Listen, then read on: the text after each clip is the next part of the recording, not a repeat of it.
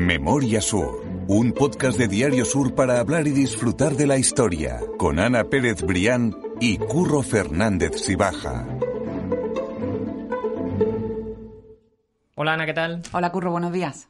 Empiezo este capítulo eh, diciendo que hoy es martes y que hoy es el día que se ha controlado por fin el incendio de, Sierra Bermeja que yo creo que estamos todos deseándolo. Buena noticia. Yo creo que en Málaga siempre es una buena noticia la lluvia y más en esta en este día que hemos estado literalmente en vilo desde el miércoles pasado, Curro. Qué horror, ¿eh? Totalmente horroroso. O sea, nunca se dice lo de que nunca yo a gusto de todos, pero hoy parece que todos estamos de acuerdo en que era necesario y que, nos alegramos, la verdad. Eso de ver arder Sierra Bermeja, además, con un, con un lugar tan, tan emblemático eh, cercano como, como Sierra de las Nieves, que además recientemente ha sido declarado Parque Nacional, pues la verdad es que es absolutamente desolador, ¿no? Tanto por, por el espacio quemado como eh, también en el periodo hemos contado la, bueno, la historia de, las personas, de, de, sus vidas, de sus trabajos y de, y de todo lo que han tenido que dejar atrás, ¿no?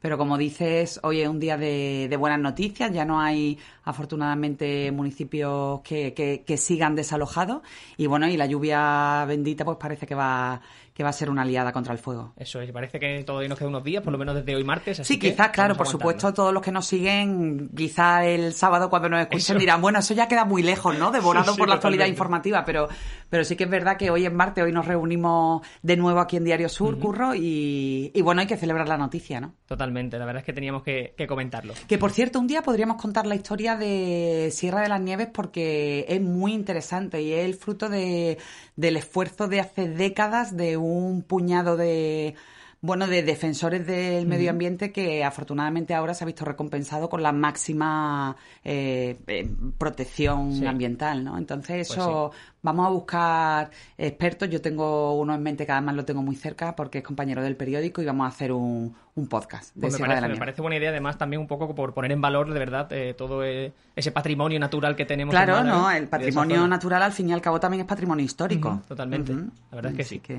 Vamos a irnos a otro escenario de Málaga que no es tan conocido, que yo creo que mucha gente no va a conocer.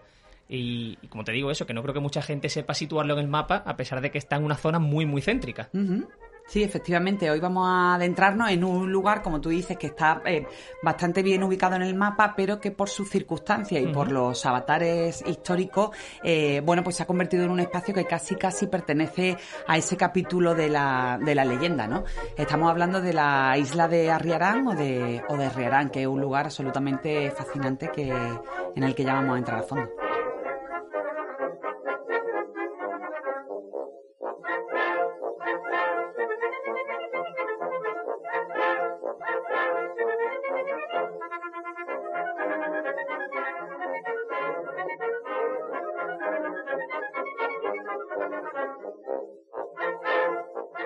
Es un lugar, Ana, que no sé si tú has llegado a decirlo, pero que está entre la fantasía y la realidad, porque también aparece citado en algunos libros históricos como el propio Quijote y que te dejan sí, eh, efectivamente. impresionante. Como muchas de, las historias de Málaga, sobre todo las que están más, más atrás en el, en el tiempo y sobre las que no existe muchísima documentación histórica, al final, pues no, ese paso de las décadas y de los años y sobre todo también la falta de investigación, como que deja un pozo de, de, leyenda y de irrealidad que, que bueno, ahora, a día de hoy hace que que también tengas cuidado a la hora de presentar estas historias porque, porque efectivamente se presentan como, como parte de esa leyenda. Yo eh, tenía mucho interés en, en, descubrir los orígenes de esa isla de Arriarán. De hecho, fue un compañero del periódico, Ignacio Lillo, quien me dijo, bueno, pues cuando escribas de la Alameda, pues también tendrías que hacer referencia. Yo me dejo guiar también por la, por la sugerencia, me encanta. De hecho, tú y yo lo, lo, recordamos siempre en la última parte del podcast. Eh, bueno, me invitó a conocer Isla de Arriarán. Yo confieso que la única referencia que tenía de, de esa zona fue a través de la revista eh, cultural, que se llama precisamente Isla de Arriarán. Y es verdad que me preguntaba de dónde vendría ese nombre, ¿no? Entonces, bueno, pues me fui a los, a los archivos, como siempre, y bueno, y en el archivo de referencia que suelo utilizar para, para descubrir toda esta historia, pues me encontré un escrito de Narciso Díaz de, Escobar en su, en su archivo que, eh, bueno, que dejaba una pincelada muy eh, muy curiosa y que me como que me dio más hambre de ese, de ese sitio, ¿no? porque, esa descripción, como claro, dices, que hace Narciso de Escobar es, es absolutamente Sí, además lo escribe con sí, sí, lo escribe con una precisión y con una manera de dejarte ahí con el gusanillo pues que te, que te empuja, ¿no? En el, en el caso concreto de este escrito muy escueto, decía cerca de Puerta del Mar existía una manzana de casas ocupada por figones y tabernas, asilo de gente de mala vida.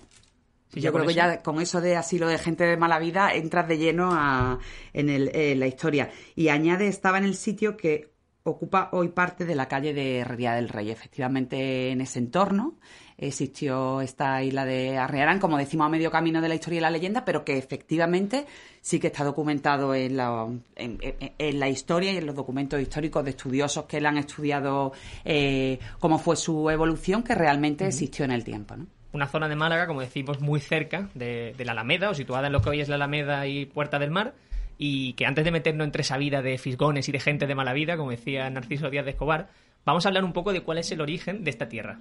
El, el origen de esta tierra, como muchas otras de las, de, las historias de, Málaga, en concreto de esta isla de Arriarán o Riarán, hunde sus raíces en la época de los reyes católicos.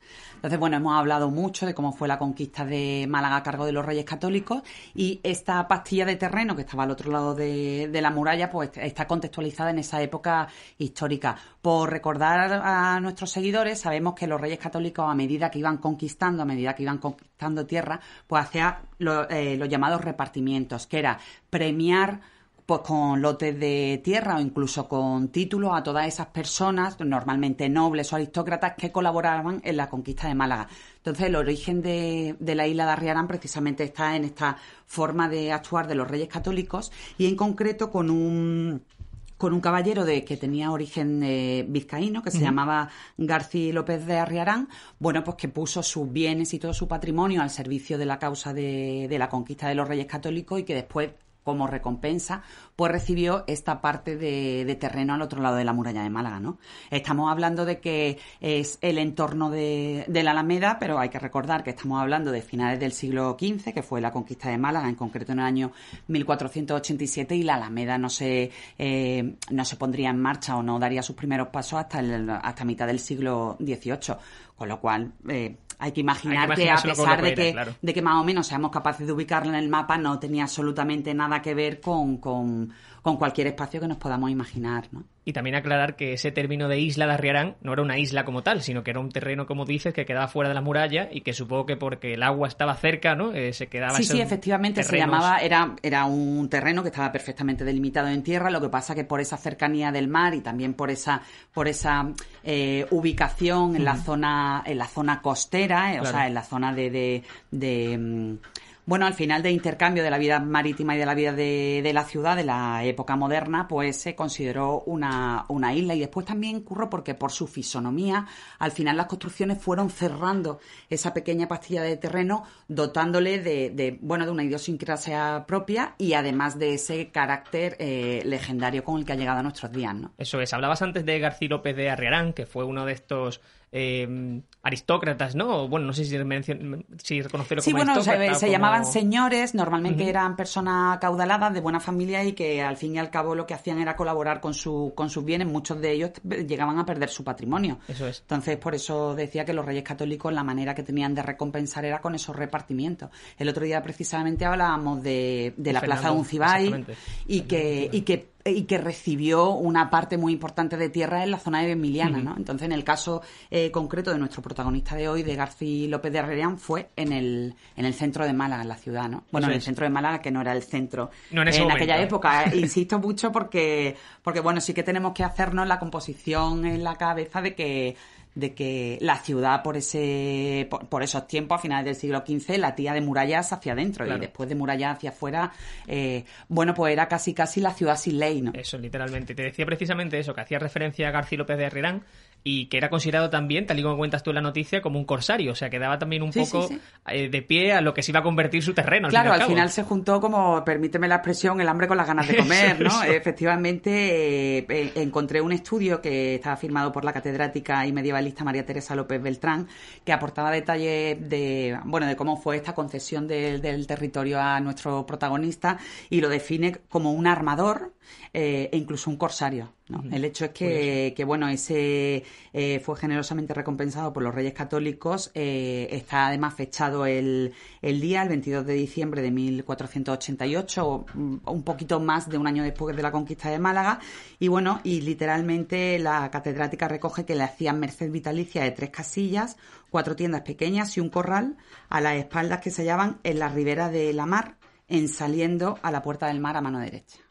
O sea, yo que, no sé, sería capaz incluso de ubicarlo, eso, zona de la Alameda, Perchel, toda esa, toda esa parte, Alameda de Colón me refiero. Sí, sí, es curiosísimo. La verdad es que me, cuesta imaginar a Málaga de esa época, también con el mar tan cerca, pero, pero merece mm. la pena hacer el esfuerzo. Bueno, el mar tan cerca, Curro, hay que recordar que casi casi estamos hablando de anteayer, porque si tenemos en cuenta que el Parque de Málaga se hizo a principios del siglo XX, eh, estamos hablando de poco más de de bueno en la historia un puñado de décadas no que hemos conseguido eh, ganarle todo ese territorio al mar porque antes el mar llegaba hasta la parte de por ejemplo de la aduana no y toda toda esa parte de, del parque de Málaga era absolutamente eh, inexistente. Sí totalmente absolutamente.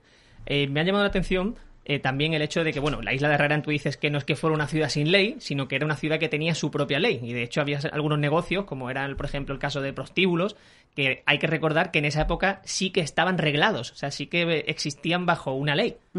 Sí, efectivamente, desde que eh, García López de, de, Arriarán llega a ese territorio, bueno, pues él empieza a hacer su, su negocio allí. Entonces allí pues había construido casas, tiendas, mesones y tabernas y hay una parte concreta de ese negocio un poco oscuro que contribuye a la leyenda de, de la isla de Arriarán, que son efectivamente los prostíbulos como tú muy bien recordabas, y yo creo que lo recogimos incluso en uno de los podcasts, eh, de los podcasts contando la historia, los reyes católicos, bueno, recaudaban impuestos de todo tipo de actividades. Y una de esas actividades era precisamente la prostitución, que estaba reglada a través de una persona eh, eh, directamente nombrada por los reyes católicos que, se encargaba de recaudar los impuestos de, bueno, de esos intercambios carnales.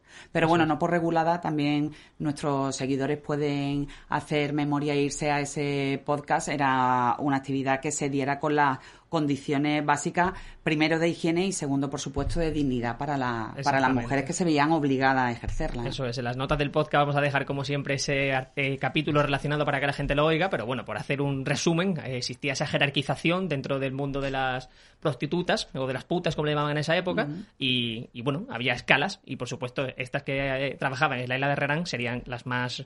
Sí, yo, supongo que sería, no, no, hay no hay documentación que recoja específicamente el tipo de prostitución que se ejercía allí, pero supongo que, que, sí que no sería de las, por ejemplo, de las que estaban en la Plaza de las Cuatro Calles, que era la Plaza de la Constitución, pues que tenían su ramita, porque bueno, a mí siempre me gusta recordar que además eso me, me, fascina, que el nombre de ramera viene precisamente de eh, esos prostíbulos que se identificaban porque en la puerta tenían una ramita, una ramita que, que, que bueno, que, que marcaba que marcaba el lugar donde se ejercía la prostitución, pero entiendo que en la isla de Arriarán bueno, en aquel lugar sin, sin ley, que además, eh, déjame recordarte, Curro, que lógicamente aquella forma de funcionar de este territorio pues le generó a, García López de Arrearea muchísimos enfrentamientos con las autoridades locales, ¿no? Pues que estaban empeñadas en, en, intentar controlar la, todo tipo de las actividades que allí se hacían, ¿no? A mí me recuerda también, y lo has mencionado tú antes, el, terreno de la isla de Herrerán también con lo que era un poco el Perchel. Obviamente el Perchel no era tan, bueno, no te voy a decir tan indigno, pero que que es cierto que existía esa eh, vida eh, paralela a la Málaga en, sí, además precisamente el origen del Perchel también lo, lo, hemos hablado en este podcast era un lugar absolutamente independiente y autónomo porque se porque se, se, desarrollaba de muralla hacia afuera no entonces estamos hablando de una época como ya te había dicho antes donde casi casi lo que acontecía eh, al otro lado de la muralla extramuros pues se escapaba al control de las autoridades y tenía casi vida propia no de hecho el orgullo de ser perchelero eh, hunde sus raíces precisamente en aquella circunstancia absolutamente eh, única del barrio del Perchel, que fue uno de los primeros que se creó en Málaga. Pues sí, eh, es muy curiosa esa historia también.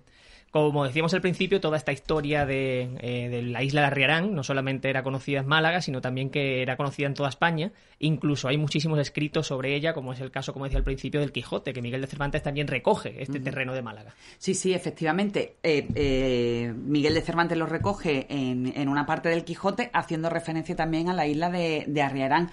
Pero bueno, en ese lugar eh, eh, fabuloso y de, leyenda, bueno, pues, pues efectivamente su, fama eh, corrió como la pólvora en otros lugares de España. Y bueno, y, al final no era de extrañar, porque hay escritos, por ejemplo, donde, por poner algún ejemplo, se decía allí la ley era otra y por lo tanto se podía coger libremente a todas las chusmas, se dice así literalmente.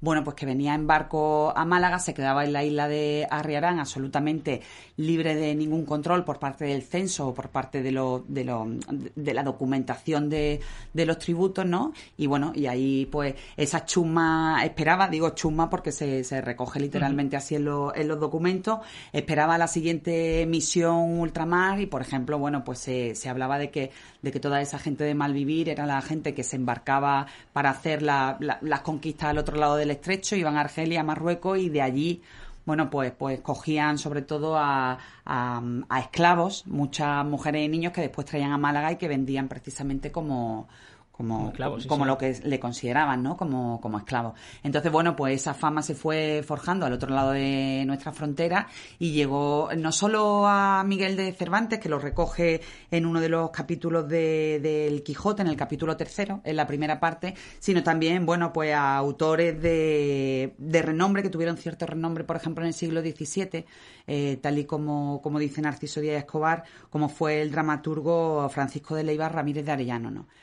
Que, recoge esa, ese carácter icónico y legendario de la isla de Arrerán en uno de sus escritos. Claro, de ahí viene ese, ese mezcla ¿no? entre la magia y, el, realismo de, esa isla de Arriarán. Mucha gente puede estar pensando ahora que qué fue lo que puso fin realmente a la isla de Arriarán, pero desde luego no fueron las, las, las autoridades. Sí, sí, se podría pensar que, bueno, que, que, llegaría un momento, ¿no?, en que las autoridades hartas de que aquello funcionara de manera independiente, pues, pues pondrían fin a, a, a, la isla o incluso después también se podría pensar que el devenir natural de los acontecimientos, una vez que comenzó a edificarse la Alameda, bueno, pues que hubiera supuesto ya el, el fin natural de, de esa isla pero el bueno la, el parte de defunción no llegó por la autoridad ni por ese desarrollo urbanístico de Málaga sino por un fenómeno eh, natural que fue en 1632 y fue bueno una riada que se que se que se que se llevó parte de esas casas de, de la isla de Arriarán. Bueno a partir de ahí ya empezó el bueno el desalojo y la y la y el éxodo de los de los habitantes de la isla y bueno ya la naturaleza y el curso de los acontecimientos fueron haciendo su trabajo porque ese continuo aporte de, arena pues fue sepultando eh, este territorio legendario. O sea, que este ese territorio de unos 150, 200 años más o menos, ¿no? Lo que no pudieron hacer las autoridades lo terminó haciendo el agua, como, como, en muchas de las ocasiones. Pues sí, pues así. Pues la historia es tozuda y al final se termina repitiendo, Curro. Me parece curioso también que en ese enclave que a día de hoy está monumental, precisamente la, semana pasada hablábamos de que Luis Tunzaga se instaló allí también y, propuso, y fue precursor de la Alameda y que incluso montó el, organizó el consulado de Estados Unidos aquí en Málaga, pues que de apenas, bueno, 200 años antes o 100 años antes estuviese eh, pues entre fisgones y gente de mala vida. Sí, sí, efectivamente. es que la, la, historia de Málaga bueno, tú te pones, echas la vista atrás, estamos hablando de finales del siglo XV, la, la riada y las inundaciones fueron eh, casi a mitad del siglo del siglo XVII y, y, bueno y ese desarrollo urbanístico que sobre todo comienza en Málaga a mitad del siglo XVIII, ¿no? Cuando ya la ciudad, eh, para que todo el mundo se haga una idea de cómo fue el cambio brutal de, de modelo, que no vino con Calle Lario, sino vino con, con la Alameda la ciudad deja de organizarse en torno a la plaza central y, en torno al interior de, de, la muralla, ¿no? Entonces sale hacia afuera y, la franja natural a la que, hacia la que tenía que salir la ciudad era precisamente toda esa zona de la Alameda, bueno, pues donde estaba la isla de Riarán, el Perchel en otra, en la parte oeste y, bueno, y en el, y en el, y en el momento eh, embrionario, embrionario de la Alameda, bueno, pues las casetas de pescado y, la, y los pequeños negocios de, de esa Málaga que, que bueno, que vivía, que vivía del intercambio con el mar, no, pero que no había terminado de solucionar esa comunicación entre la urbe y, y, la actividad portuaria. Exactamente. Es curioso ver también más allá de esa Málaga del 19 de la que hemos hablado tantas veces. Sí, a veces hay que salir, no, a veces hay que salirse de la Málaga del 19 porque también muchos de los, de los grandes pilares que se pusieron para la Málaga de hoy, que precisamente se hunden en esa Málaga del 19, pues, pues tienen más que ver con, los siglos anteriores. ¿no? Pues Al final es la evolución natural de las ciudades, curro. Y a mí siempre me gusta decir que la historia de Málaga es circular, pero eh, sobre todo en lo referente al siglo XIX, pero es que si te vas a la época de los reyes católicos y a todo lo que ocurrió después, hay también muchísimas, eh, muchísimos puntos de conexión en la pues historia de Málaga. ¿no? Así es. Nos va a encantar que la gente nos comente, Ana, que nos deje los comentarios que quiera sobre este tema, si lo conocía, si no, que nos cuente cualquier anécdota o cualquier tema que quiera eh, hablar de ello y puede hacerlo en nuestras redes sociales o en las notas del podcast, o sea que también tienen ahí opciones de, de comentar. Estamos, estamos absolutamente abiertos. De hecho, como he dicho al principio del podcast, esto fue una sugerencia y una petición de mi compañero Ignacio Lillo. Y bueno, este, este podcast además es en, en su honor que se recupere pronto, que está convaleciente en casa y, bueno, que lo esperamos por aquí para que además también, te decía al principio, de ese compañero que se sabe todos los secretos de Sierra de las Nieves, precisamente es él, ¿no? Pues. que vuelva pronto y que nos pueda contar cómo, cómo fue ese... esa toda esa eh, eh, eh, planificación histórica que duró décadas que, que ha terminado en la bueno, en la catalogación de Sierra de las Nieves como parque nacional, que, en los últimos días hemos mirado con el corazón en un puño, ¿no? Pues sí, yo creo que pronto podemos hacer ese capítulo, así que necesitamos a Ignacio ya activo totalmente para que Vuelve esté con nosotros. Eso. pues Ana, muchas gracias y nos vemos la semana que viene con más historias. A ti siempre, Curro. Memoria Sur es un podcast de Diario Sur. Escucha un nuevo episodio cada semana en iVoox, Spotify, Apple Podcast y consulta las referencias de este episodio en diariosur.es.